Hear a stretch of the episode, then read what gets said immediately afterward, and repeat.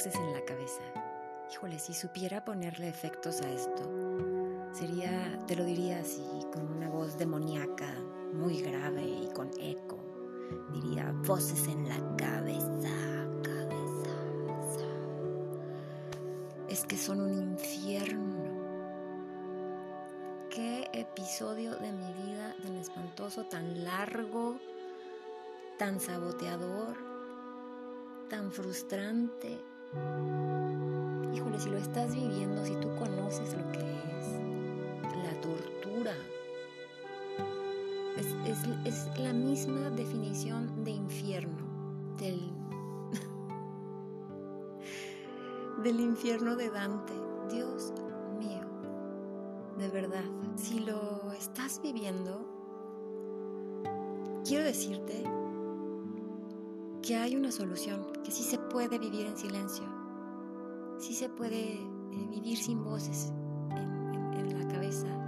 Y en este capítulo del libro del mundo al revés, te explico, después de una amplia investigación, las herramientas que me funcionaron. Ahí están. Y de verdad hicieron toda la diferencia en mi vida. cuando lavas los trastes, cuando manejas, cuando vas al baño, cuando te bañas, cuando no tienes nada que hacer, antes de que empiece la, serie, ya que dormiste a los niños. Eh, en esos momentos en el que te encuentras contigo mismo, inevitablemente hay muchos en el día, pasan de ser el peor infierno Dios, aquí pondría voces celestiales, a estar verdaderamente en paz.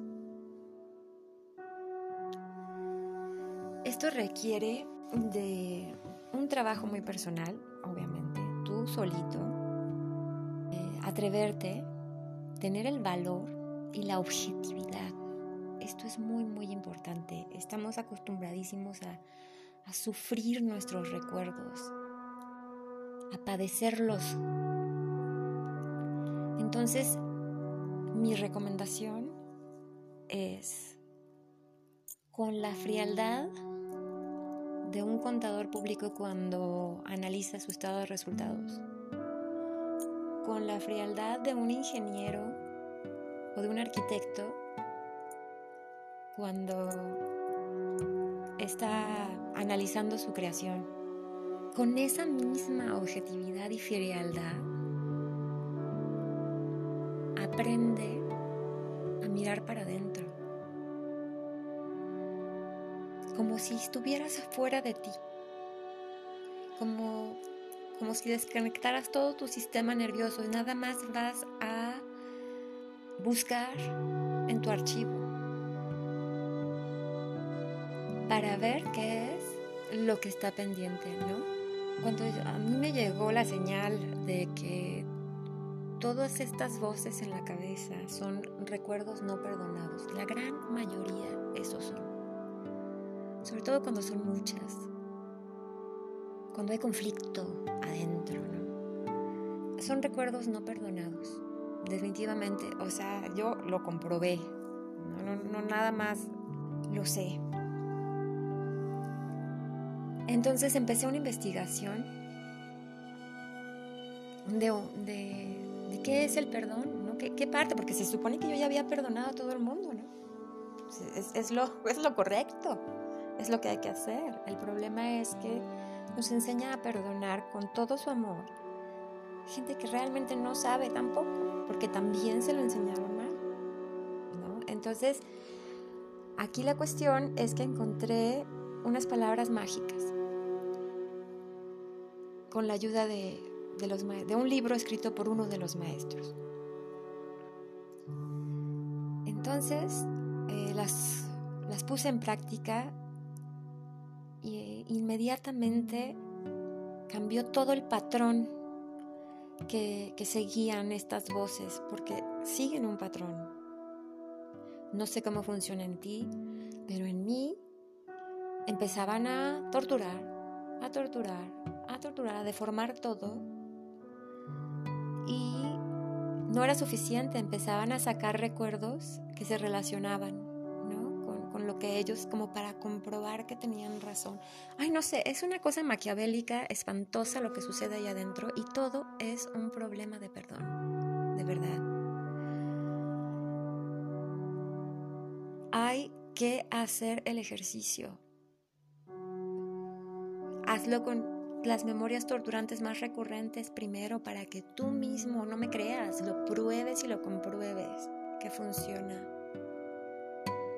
Y ya una vez que estés convencido, estoy segura que no vas a querer tener esas voces ni un minuto más y con frialdad y con un objetivo entre las cejas, vas a irte a todo el archivo de tu vida para perdonar a cuanta persona, ser, cosa, lugar te hizo daño.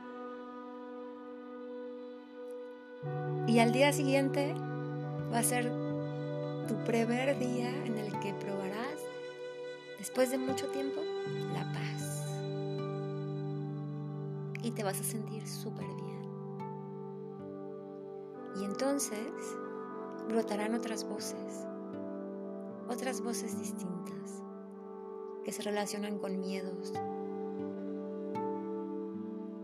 Y esas se manejan de manera diferente. Hay otra herramienta para trabajar con los monstruos saboteadores. ¿No te imaginas la cantidad de monstruos que he tenido que matar para atreverme a, escribir? Y luego, para atreverme a, usar mi voz, faltan todavía para atreverme a hacer videos. Pero ahí voy. Imagínate todo lo que vas a lograr si te deshaces de ellas. Y ahí en ese capítulo de las voces, te cuento qué herramienta me sirvió y funciona. Si no, no estaría aquí, no me estarías escuchando, ni, ni hubieras leído mi libro. Jamás. Hazlo. Hazlo.